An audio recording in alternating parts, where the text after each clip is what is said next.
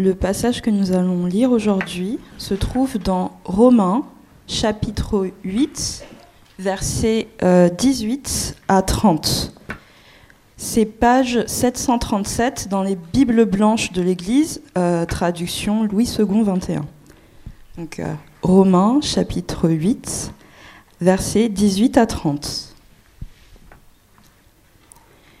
J'estime que les souffrances du moment présent ne sont pas dignes d'être comparées à la gloire qui va être révélée pour nous. De fait, la création attend avec un ardent désir la révélation des fils de Dieu. En effet, la création a été soumise à l'inconsistance, non de son propre gré, mais à cause de celui qui l'y a soumise. Toutefois, elle a l'espérance d'être elle aussi libérée de l'esclavage de la corruption pour prendre part à la glorieuse liberté des enfants de Dieu. Or, nous savons que jusqu'à maintenant, la création tout entière soupire et souffre les douleurs de l'accouchement. Et ce n'est pas elle seule qui soupire, mais nous aussi, qui avons pourtant dans l'esprit un avant-goût de cet avenir. Nous soupirons en nous-mêmes en attendant l'adoption, la libération de notre corps. En effet, c'est en espérance que nous avons été sauvés. Or, l'espérance qu'on voit n'est plus de l'espérance. Ce que l'on voit, peut-on l'espérer encore? Mais si nous espérons ce que nous ne voyons pas, nous l'attendons avec persévérance. De même, l'Esprit nous vient en aide dans notre faiblesse. En effet, nous ne savons pas ce qu'il convient de demander dans nos prières. Mais l'Esprit lui-même intercède pour nous par des soupirs que les mots ne peuvent exprimer. Et Dieu qui examine les cœurs sait quelle est la pensée de l'Esprit, parce que c'est en accord avec lui qu'il intercède en faveur des saints. Du reste, nous savons que tout contribue au bien de ceux qui aiment Dieu, de ceux qui sont appelés conformément à son plan. En effet, ceux qu'il a connus d'avance, il les a aussi prédestinés à devenir conformes à l'image de son Fils, afin que celui-ci soit le premier-né d'un grand nombre de frères. Ceux qu'il a prédestinés, il les a aussi appelés. Ceux qu'il a appelés, il les a aussi déclarés justes. Et ceux qu'il a déclarés justes, il leur a aussi accordé la gloire. Bonjour. Donc, euh, je me joins à, au souhait de, bienvenue de d'Erwan qui a dit euh, Je me joins ainsi à sa prière que Dieu puisse aujourd'hui euh, nous guider dans, ce texte, euh, nous faire entendre ce qu'il a à nous dire. et oui, donc je m'appelle Eduardo, comme Erwan a dit, je suis en formation pour être ancien ici.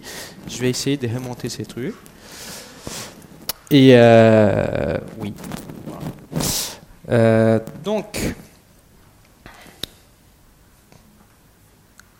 ce, ces dernières semaines, voire ces derniers mois, on a eu l'opportunité de voir euh, à quel point la lettre aux Romains, à quel point la lettre aux Romains est dense. Chaque verset, dans chaque verset presque, on pourrait faire une prédication. Euh, et dans chaque verset, on pourrait passer beaucoup de temps euh, et éventuellement s'égarer, euh, pas forcément se perdre, mais, regarder des détails et parfois perdre un peu la vue de ce que Paul veut dire, de, la trame du, texte. Et dans ces passages en particulier, il y a beaucoup de choses euh, qui sont dites. On a envie d'explorer beaucoup de versets, mais on va essayer de prendre un peu de recul de voir euh, où Paul, quel est l'argument qu'il est en train de construire et où est-ce qu'il veut nous amener avec cet argument-là. Alors, c'est utile donc qu'on prenne un peu de temps pour regarder euh, les liens entre les textes que Déborah vient de, dire, vient de lire et euh, ce qu'on a, a vu la semaine dernière. Alors, la semaine dernière, Jason nous a parlé des versets de 12 à 17, et il a expliqué que ces versets nous présentent pas seulement un encouragement pour notre vie chrétienne, mais aussi un ensemble d'armes pour lutter contre les péchés. euh, Jason nous a parlé des cinq armes mentionnées dans ces passages, des versets 12 à 17. Je ne veux pas les mentionner toutes. C'est la prédication de la semaine dernière et je vous invite, si vous n'étiez pas là, à la regarder euh, sur les sites internet de l'Église. Euh, mais il a fini la liste de cinq armes avec une arme qui nous semble assez étonnante pour lutter contre les péchés la souffrance. C'est étonnant de voir la souffrance comme une arme à employer dans la lutte contre les péchés. Ça me semble plutôt quelque chose qui vient déranger notre lutte contre les péchés. Et c'est peut-être pour cette raison que Paul ici fait un zoom, un, focus sur l'interaction de la souffrance et notre salut. Alors, il va fait un focus sur, ces sujets pour revenir ensuite à son argument, à, son, à, la trame principale de ce chapitre, qui est la glorification future qui nous attend en Jésus-Christ, qui nous attend en tant que chrétiens. Donc, il ne nous donne pas ici une théorie complète sur la souffrance, il ne vient pas développer sa euh, théorie de Paul sur la souffrance, il, ne se prétend pas psychanalyste. Euh, mais il vient placer la souffrance dans un contexte plus large. Il la place dans le contexte de l'œuvre de Dieu, de son plan pour le futur, de ses actions dans le présent pour accomplir son, plan dans le futur. Donc ce n'est pas un thème majeur de Romain, c'est plutôt un focus. Et il va montrer à quel point la souffrance, ces sujets-là, vient appuyer ce qu'il euh, était en train de dire. Donc il vient appuyer cette situation qui peut parfois nous sembler si étonnante d'un salut euh, de Dieu en Jésus-Christ que nous avons déjà acquis, mais qui attend encore pour être consommé. Donc il commence dans les versets 18 en disant qu'il estime que les souffrances du temps présent ne sont pas dignes d'être comparés à la gloire qui va être révélée pour nous. Et cette juxtaposition, il met les deux choses l'une à côté de l'autre, les souffrances du temps présent et la gloire qui va être révélée pour nous. Cette juxtaposition reprend ce qu'il disait juste avant au verset 17. On souffre avec Christ et on prend part à sa gloire. Et pour mieux décrire cette interaction entre la, cette relation entre la souffrance et la gloire future, Paul va nous parler de l'interaction de la souffrance avec trois éléments qu'on va parcourir aujourd'hui. D'abord, l'interaction entre la souffrance et la création tout entière tout ce qui existe, tout ce qui a été créé. Ensuite, l'interaction entre la souffrance et l'Esprit Saint qui a été donné à tout chrétien. Et enfin, la souffrance, l'interaction entre la souffrance et la fidélité de Dieu pour accomplir son plan. Donc il commence en parlant de la création. Et c'est intéressant parce que si Paul dit euh, que la, souffrance du temps présent ne mérite pas d'être comparée, il va faire quand même une petite comparaison. Donc, ouais, c'est pas exactement une contradiction, mais il veut montrer à quel point euh, il y a un enjeu d'échelle. Euh, donc, il va opposer l'échelle de notre souffrance présente à la gloire, mais pour montrer l'échelle de la gloire, il va montrer l'étendue de la souffrance. Pour montrer l'échelle de la gloire future, il va montrer l'étendue de la souffrance. Et voici une bonne nouvelle. C'est peut-être une bonne nouvelle. Euh, si vous souffrez aujourd'hui pour une raison particulière, grande, petite, euh, je ne sais pas comment vous le considérez, éventuellement, si vous souffrez aujourd'hui votre souffrance, mais si vous souffrez aujourd'hui, vous n'êtes vraiment pas seul. Vous êtes plutôt parti d'un grand club euh, qui a parmi ses membres la création tout entière. Donc, il dit que la création tout entière a été soumise à l'inconstance, à la frustration, à la corruption. Et cette inconstance, cette frustration, cette corruption est une source de souffrance. Donc on ne parle pas ici d'une souffrance qui vient de la persécution, quelque chose de ponctuel, mais plutôt la souffrance qui vient du fait de vivre dans ce monde euh, soumis à l'inconstance, à la frustration, à la corruption. La création est là, Dieu l'a créée pour être quelque chose de bien, Dieu l'a créée en tant que bonne création, mais les choses ne sont pas vraiment comment elles devraient être. Et il y a des moments où cela est plus évident que dans d'autres moments. Paul a certainement en tête, quand il, quand il écrit ces mots, quand il parle que la, création a été soumise à, à cet état-là, il a certainement en tête l'effet de la chute de l'homme sur la création. Dans les premiers chapitres de la Bible, au tout début, les premiers êtres humains ont été désignés par Dieu comme les gestionnaires, les bons gestionnaires de cette bonne création. Et en tant que gestionnaires de la création, quand ils ont péché, quand ils ont décidé de se désaligner avec la volonté de Dieu, ils ont amené la création entière à ce désalignement. Donc, la création, depuis la chute, depuis les débuts de péché, est soumise à une mauvaise gestion. Vous savez, si vous savez que quand une entreprise, un pays est soumis à une mauvaise gestion, les choses ne sont plus vraiment comment elles doivent être. Et de la même façon que les êtres humains, la nature actuelle de la création n'exprime plus clairement et plus vraiment exactement la raison pour laquelle Dieu l'a créé. Alors, de quoi on parle ici concrètement? Parce qu'on parlait de désalignement, de, ne pas être exactement comment on doit être, mais Paul parle de toute la création. Donc on peut dire que cette inconstance englobe tout ce qui peut rendre la vie, notre vie, ou la vie de façon générale, tragique.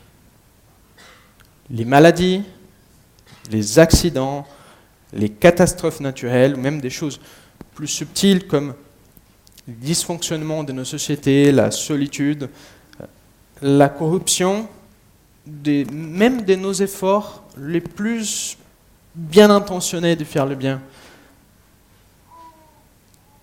c'est l'effet de la chute du péché de façon très diffuse dans les gens, dans l'interaction avec les gens, dans les choses qui ne sont même pas des gens. Et cette souffrance, la souffrance qui vient de, cet état des choses, elle peut parfois être vécue comme quelque chose de dépourvu de sens. Confronté à une maladie, à un accident, à une catastrophe, les façons qu'on a euh, qu'on utilise d'habitude pour interpréter la souffrance nous échappent. On est, on est, on est souvent très fort pour essayer d'interpréter la souffrance quand on arrive à les mettre dans un récit, euh, dire que la souffrance est une conséquence de nos actions ou éventuellement la souffrance vient du fait que quelqu'un nous fait du mal, nous persécute, voilà, nous fait un mal quelconque. Mais parfois, et, ça peut être très dur à avaler, la souffrance n'est pas vraiment quelque chose de personnel. On vit dans un monde où on n'a pas besoin de faire du mal à quelqu'un ou d'avoir quelqu'un qui nous fait du mal pour souffrir. Et, ça, parfois, on a du mal à mettre dans un récit et on peut le vivre euh, de façon très... comme si c'était quelque chose qui n'a pas de sens. c'est juste que la création tout entière n'est pas en train de fonctionner comme elle devrait fonctionner. Et si Paul vient nous présenter cette réalité, ce n'est pas pour nous encourager à l'accepter. Voilà, ce n'est pas, pas un discours du type c'est comme ça, la vie est comme ça, la vie est tragique, la vie est tragédie, elle est souffrance. Euh, non. Il mentionne que même la création elle-même n'accepte pas cette situation. Elle n'est pas en train de vivre cette situation comme quelque chose. C'est comme ça. La création attend avec impatience les moments où cela va changer. Et ces moments, il est décrit d'une façon très particulière, comme la révélation des fils des dieux. La création attend la révélation des fils des dieux. Les moments où ceux qui ont mis leur confiance en Christ, auront finalement leur corps renouvelé, leur volonté pleinement renouvelée, de la même façon que Christ a eu un corps renouvelé quand il a ressuscité.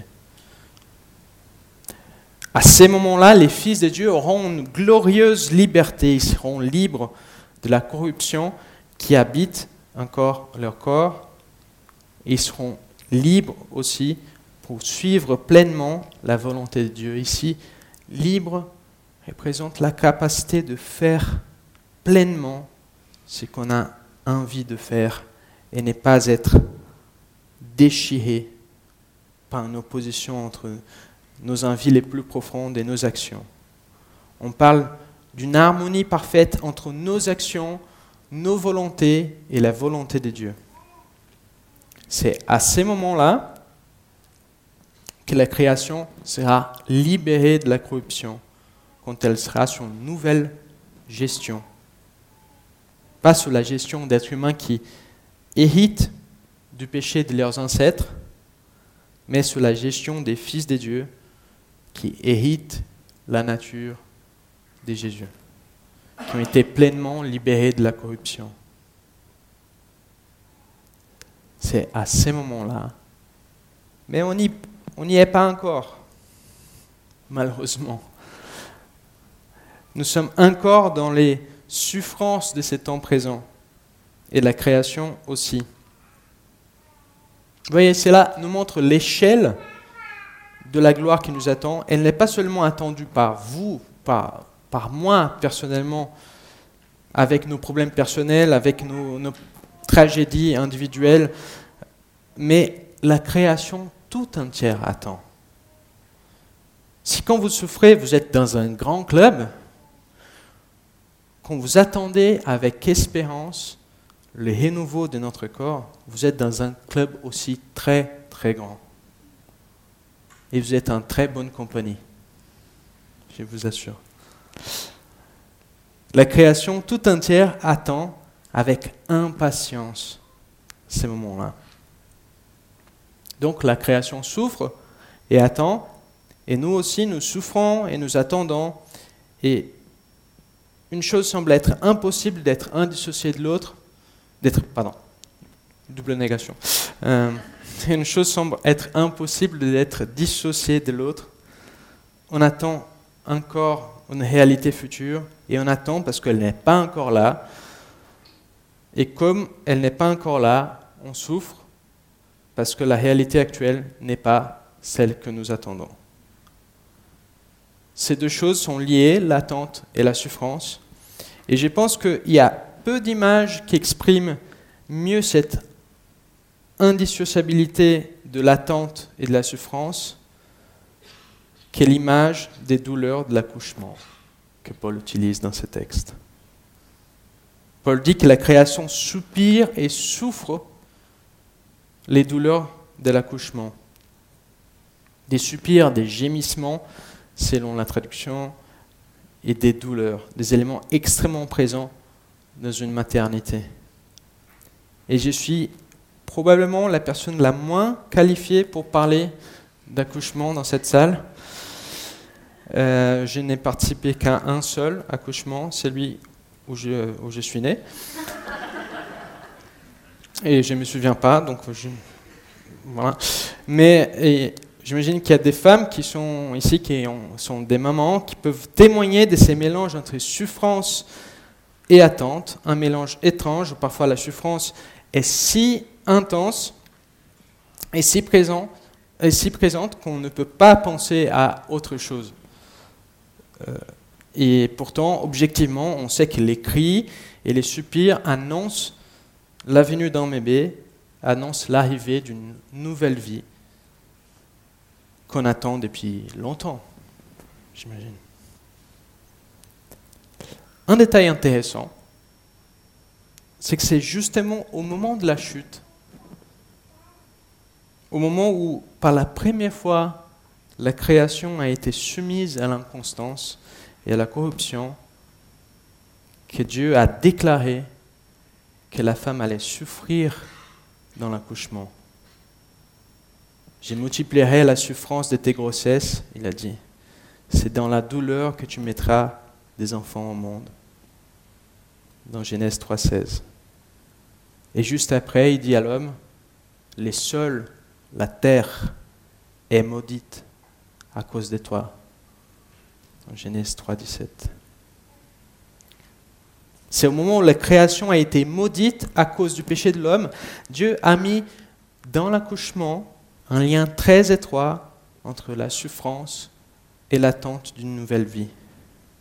Aucune image est plus forte, aucune image est plus universelle, aucune image est plus appropriée pour exprimer la situation de la création qui souffre et qui attend. Cette souffrance qui n'est pas une fin en soi, mais qui est un signe indissociable d'un processus qui a déjà commencé.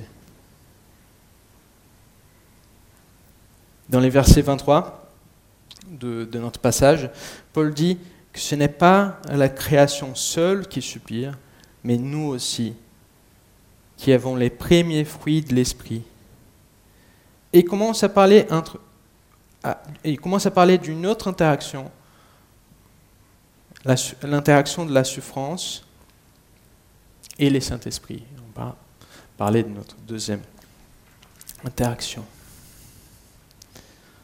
Ça peut sembler étrange, Paul avait dit, on avait vu la semaine dernière, qu'on a reçu en Jésus-Christ, ceux qui croient en Jésus-Christ ont reçu un esprit d'adoption qui rend témoignage à notre esprit que nous sommes enfants de Dieu,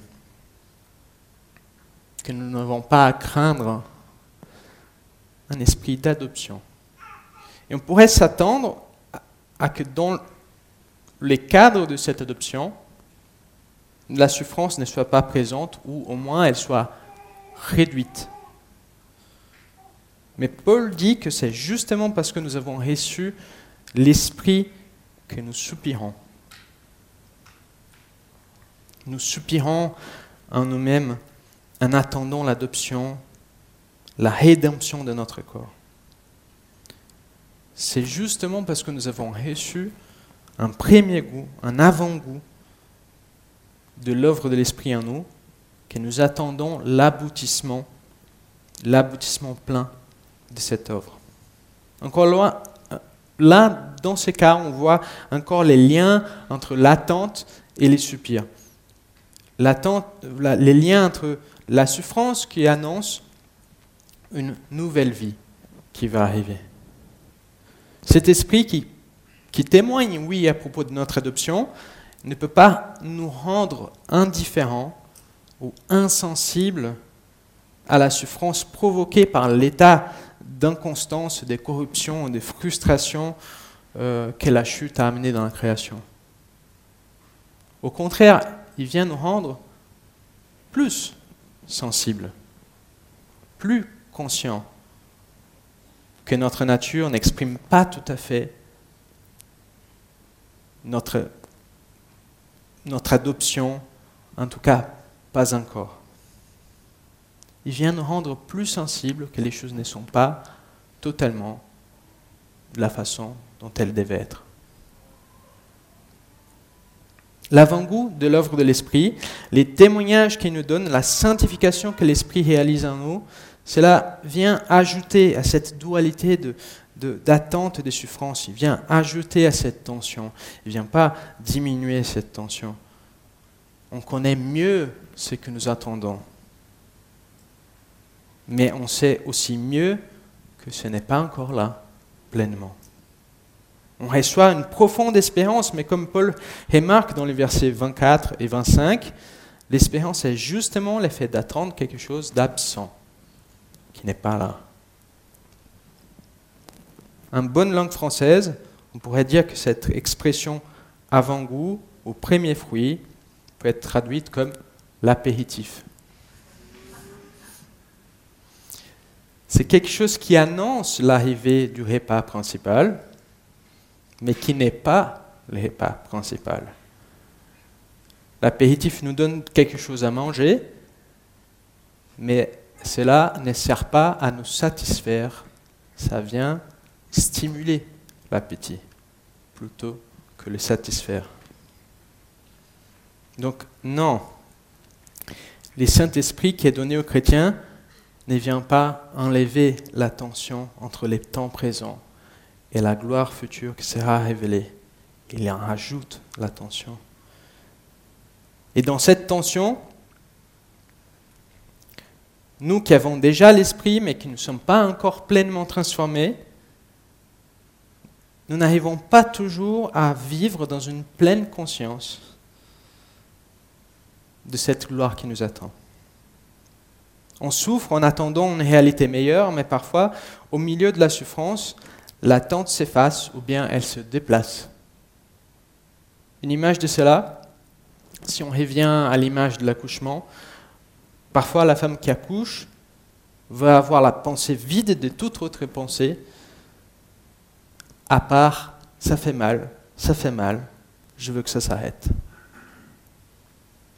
La souffrance peut venir effacer temporairement toute autre pensée. Dans notre faiblesse, on peut perdre la perspective de ce qui nous attend et avoir du mal à exprimer notre espérance, avoir du mal à exprimer ce qu'on veut. Dans un moment où la, la tragédie, la catastrophe, l'accident ou même la maladie nous frappe, qui peut garder 5% de focus sur la gloire future? Cette gloire où, avec notre nature renouvelée, nous serons immunes à la tragédie, immunes à la catastrophe, immunes à l'accident, immunes à la maladie. C'est la solution définitive de nos, de nos problèmes, de notre tragédie. Mais, mais qui peut garder 5% des focus sur cette solution définitive et ne pas attendre à une solution temporaire, ne pas déplacer notre attente, même ne pas savoir quoi attendre Dans ces moments où par faiblesse, nous perdons la perspective, Paul nous rappelle que l'Esprit vient à notre aide. Lui qui nous a donné l'attente, il nous vient à notre aide pour la garder, pour garder cette attente. Il soupire avec nous et surtout pour nous, pour exprimer à Dieu notre souffrance et demander l'accomplissement de notre espérance, même quand on est trop faible et trop fatigué pour le faire nous-mêmes. Dans les moments où on arrive juste à exprimer ça fait mal, ça fait mal, je veux que ça s'arrête. L'Esprit intercède pour nous, demandant à Dieu de nous donner la force pendant cet accouchement, que le bébé puisse naître en bonne santé, que la chose puisse s'accomplir, aller dans la bonne direction, selon la volonté de Dieu. Il exprime ce dont nous avons vraiment besoin, même si on est incapable de le savoir ou de le demander proprement. Et puisque c'est l'Esprit qui demande, il est en accord avec la volonté de Dieu. Et comme il est en accord avec la volonté de Dieu, cette intersection est toujours efficace et sûre. C'est l'efficacité de cette prière qui permet à Paul de dire cette phrase bien connue. Tout contribue au bien de ceux qui aiment Dieu. Et avec cette affirmation, on rentre dans notre dernière section, l'interaction entre la souffrance et la fidélité de Dieu pour nous. Tout contribue au bien de ceux qui aiment Dieu. Vous connaissez ces versets, c'est un verset très souvent cité, souvent hors contexte. Mais il faut être sincère, en fait, il veut, il veut vraiment dire ce qu'il ce dit. Euh, on le trouve ici au milieu d'un texte qui parle des souffrances du temps présent. Donc les tout inclut les souffrances, les difficultés qu'on traverse dans la vie, même si ça peut sembler bizarre, que ces choses-là puissent contribuer à notre bien. Vous voyez, le texte dit que l'Esprit intercède pour nous, il demande ce dont nous avons besoin, même quand on ignore ce dont on a besoin. Et Dieu accorde ce que l'Esprit demande. Le fait que les événements de notre vie soient des outils que Dieu utilise pour notre bien, pour nous faire grandir, c'est la réponse de Dieu à la prière de l'Esprit. Les biens de ceux qui aiment Dieu. Ceux qui aiment Dieu, c'est-à-dire ceux qui ont reçu l'Esprit Saint qui prie et intercède pour eux. Ça ne veut pas dire que c'est au moment où vous aimez Dieu, cela contribue, au moment où vous aimez moins Dieu, cela contribue moins. Non. Là, Paul est en train de parler de tous ceux qui ont reçu un esprit que même quand ils ne savent pas quoi prier, l'esprit prie pour eux. Et c'est bien, Paul les mentionne ensuite dans les versets 29, c'est de devenir conforme à l'image de son Fils, à l'image de Jésus. Devenir conforme à l'image de Jésus dans son obéissance à la volonté de son Père, mais aussi dans sa gloire, dans, la gloire de sa résurrection. Devenir conforme à l'image de Jésus et commencer déjà la conformité, cette conformité par rapport à la souffrance qu'on a vu dans le verset 17 la semaine dernière.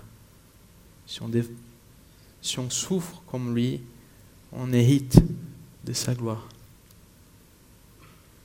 Vous voyez, Jésus n'a pas souffert seulement à la croix. L'effet de vivre dans un monde déchu, au milieu d'une création, d'une une humanité corrompue, c'est aussi se soumettre constamment à la souffrance, jour après jour. Et Jésus a vécu, comme ça, a vécu cela, même en tant que fils, ça faisait partie de son ministère. Et en conformité avec Jésus, nous aussi qui sommes déclarés fils, adoptés par Dieu, nous vivons avec une nature déchue on prend part à la souffrance de ces mondes qu'on habite pour rendre témoignage à propos de l'identité de notre Père et de notre identité en tant que fils. Donc, la promesse de devenir conforme à l'image de Jésus parle bien du futur, de la gloire qui nous sera révélée, conforme à ce qui a été mentionné au début du texte, mais aussi la sanctification la persévérance présente qui nous prépare à cette gloire future et qui témoigne de cette gloire future. Encore une fois, voilà l'avant-goût présent, l'apéritif et l'accomplissement du plein des dieux dans le futur, la suite du repas. Cette séquence de ces deux derniers versets où Paul dit ceux qu'il a prédestinés, ce sont ceux qu'il a appelés, ce sont ceux qu'il a déclarés justes, ce sont ceux qu'il a, à qui il a accordé la gloire. Cette séquence vient confirmer que Dieu est fidèle à son plan pour tout ce qu'il a appelé. il va l'accomplir, certainement. S'il parle de ça, c'est pour laisser clair que les événements de notre vie, même les souffrances, les tragédies, ne sont pas des challenges qui pourraient interrompre ces plans de Dieu. Ce sont des challenges pour nous, pas pour les plans de Dieu en nous, mais plutôt des outils que Dieu utilise pour accomplir et continuer ses plans. Ces plans, il n'est pas mis en danger par nos faiblesses. Ce n'est plans n'est pas mis en danger quand, on ne sait pas comment prier correctement. Ces plans, n'est pas mis en danger quand on souffre, quand on fait face à nos souffrances. Non, ces plans, il est certain, aussi certain que la prière de l'Esprit pour nous et la réponse de Dieu à cette prière. Alors, même si ces derniers versets sont très encourageants, ça vaut le coup de prendre un peu de recul sur les textes tout entiers pour voir en quoi concrètement on peut être encouragé par ce texte. Dans mon quotidien, dans ma vie pendant la semaine, à quoi ça peut me servir de connaître mieux l'interaction entre la souffrance et la création, la souffrance et les Saint-Esprit qui habitent en moi, en vous, et l'interaction entre la souffrance et la fidélité de Dieu pour accomplir son plan. En quoi cela vient changer mon comportement ou en tout cas changer mon regard sur les choses et sur les, événements de ma vie. Une première conclusion qu'on peut tirer de ce texte, c'est que pour un chrétien, aucune souffrance n'est dépourvue de sens. Aucune souffrance n'est dépourvue de sens. Comme je disais, on peut avoir du mal à trouver du sens dans certaines souffrances. Quand on n'arrive pas à la, rendre, à la, à la mettre dans un récit, des souffrances qui ne sont pas conséquences de quelque chose qu'on a fait, des souffrances qui ne sont pas conséquences de quelque chose que quelqu'un a fait contre nous, on ne peut même pas tirer euh, de ça le, réconfort d'être un martyr ou d'être un injusticé. Une souffrance qui n'est pas une punition, qui n'est pas conséquence de nos actions personnelles ou de l'action personnelle de quelqu'un d'autre. Ces textes nous invitent à prendre du recul, à contempler la souffrance en dehors de l'échelle individuelle. La création tout entière est soumise à la souffrance. Et cette réalité est bien intégrée dans la, grande histoire de la Bible. Vous n'avez pas besoin de mettre votre souffrance dans un récit individuel entre vous et quelqu'un d'autre, mais dans un récit très grand. Et la, la création entière, vos frères et sœurs participent de ce récit. Une histoire, un récit qui présente la création comme créée bonne, bonne euh, création qui a été corrompue par les péchés et qui sera renouvelée à la fin des temps. Donc si vous souffrez avec quelque chose de particulier, en ces moments, une maladie, une perte, une solitude, une angoisse, cela peut être utile de voir cette souffrance comme partie intégrante de cette histoire, de cette grande histoire. Surtout quand on a du mal à trouver un sens individuel, personnel à la souffrance. Et même si la souffrance n'a pas une origine individuelle, cela, ne veut pas dire que Dieu ne va pas l'utiliser pour faire du bien à vous individuellement, personnellement. Et là, la grande histoire s'est jointe à votre histoire individuelle dans ton parcours de chrétien. L'affirmation de Paul dans les versets 28, et nous savons que toute chose concourt au bien de ceux qui aiment Dieu est une affirmation pour chaque chrétien individuellement. Ce n'est pas une affirmation pour l'Église tout entière aussi, mais pour chaque chrétien individuellement. Pour un chrétien, aucune souffrance n'est dépourvue de sens, parce qu'aucune souffrance est inutile.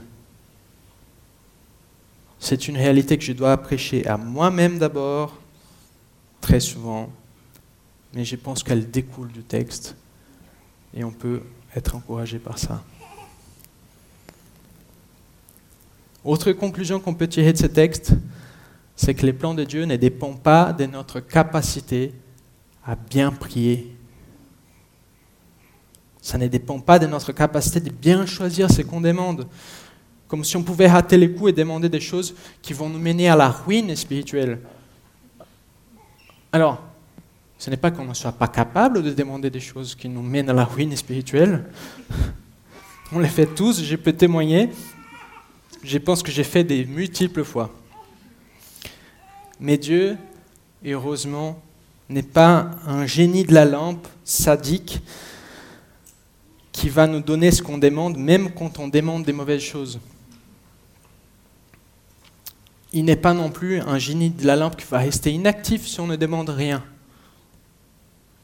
quand on ne sait pas quoi demander. Dieu est beaucoup plus qu'un exécutant magique de nos plans d'action. Et parfois, si on est sincère, c'est ça qu'on voulait. Arriver à Dieu avec un, plan bien établi et lui demander de signer bon pour exécution. Mais non. Le même esprit qui nous témoigne que Dieu est notre Père, regardez, notre Père, qui veut activement notre bien, ce même esprit nous aide et prie pour nous, même quand on ne sait pas quoi demander. Surtout pendant une période de souffrance où on se sent perdu, confus, on n'a pas besoin d'ajouter à notre souffrance la, la pression de savoir quoi prier, comme si on devrait savoir exactement la solution de notre situation pour pouvoir ensuite prier à Dieu, savoir quoi demander exactement. Personnellement, cette réalité m'encourage même à prier, parce que je, sais par là que je peux m'approcher de Dieu, exprimer mes, soupirs, mes gémissements, et ne pas être obligé de savoir exactement quoi demander. Pensez juste pendant un instant à quel point ça serait terrifiant si ça dépendait de nous de venir demander ce qu'il faut, si ça de nous, sur notre connaissance, notre, notre connaissance sur où on doit être. Non, ce texte nous, nous permet d'avoir une pleine confiance quand on prie. Car Dieu va recevoir nos prières et nos, et nos soupirs, nos gémissements parfaitement rangés malgré notre incapacité de les faire. L'Esprit va venir les trier, les bons, les mauvais, les ranger, les énoncer, les enrichir avec ce qu'on ne sait pas exprimer et les lier à la volonté de Dieu. Vous voyez, ça fait pas. Il y, a, il y a deux choses que ce texte ne nous demande pas de faire. Une, il ne nous demande pas de ne pas souffrir, de ne pas soupirer ou d'ignorer ou de devenir euh, indifférent, construire une carapace d'indifférence face à la souffrance. Il ne nous demande pas de faire ça. Et il ne nous demande pas de savoir exactement comment résoudre notre souffrance, de savoir exactement comment la rendre utile pour notre vie spirituelle. Et il nous demande, il nous encourage, il nous encourage à faire confiance à la prière de l'Esprit pour demander ça à Dieu. Donc, si vous vous êtes mis cette pression, soit de devenir impassible, indifférent face à la souffrance, soit de savoir, devoir savoir précisément quoi demander à Dieu sans avoir droit à l'erreur, ces textes vous libèrent de cette pression. Si vous vous êtes mis cette pression, que ce soit consciemment ou inconsciemment, vous pouvez vous reposer sur le fait que l'Esprit soupire avec vous, que dans votre faiblesse, l'Esprit demande à Dieu exactement ce qu'il nous faut. Et la troisième et dernière conclusion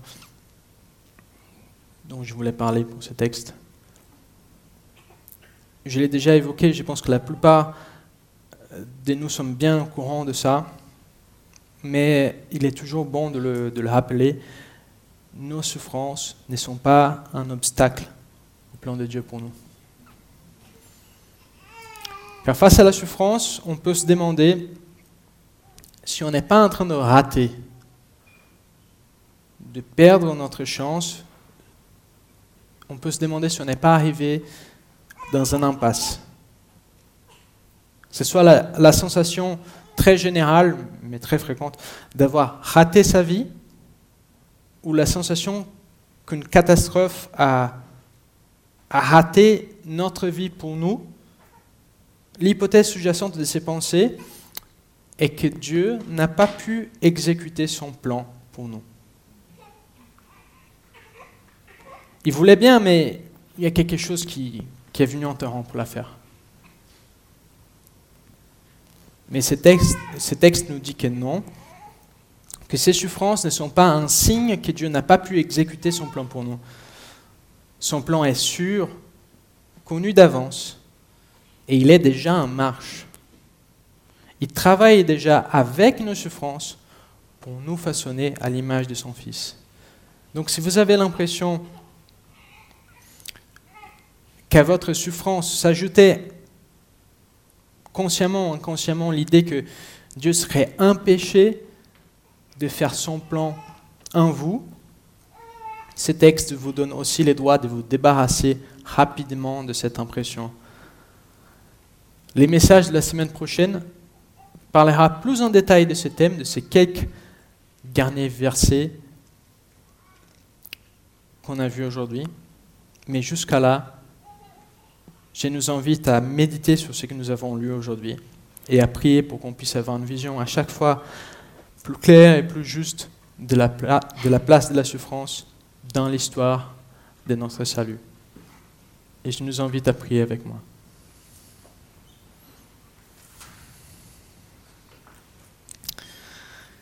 Seigneur, merci. Merci pour, pour ton Saint-Esprit que tu as donné pour tous ceux qui sont en Jésus-Christ. Seigneur, merci pour, pour les prières qui, qui viennent euh, intercéder pour nous, Seigneur. Et en ce moment, on, on, vient te demander que tu, que tu viennes enrichir notre foi, augmenter notre foi avec la conviction de ce que tu nous a transmis par ce texte. Seigneur, qu'on puisse faire confiance euh, à l'œuvre que tu accomplis déjà en nous, faire confiance à ton esprit qui intercède pour nous, Seigneur, et qu'on puisse attendre avec persévérance cette gloire future qui nous attend. Au nom de Jésus. Amen.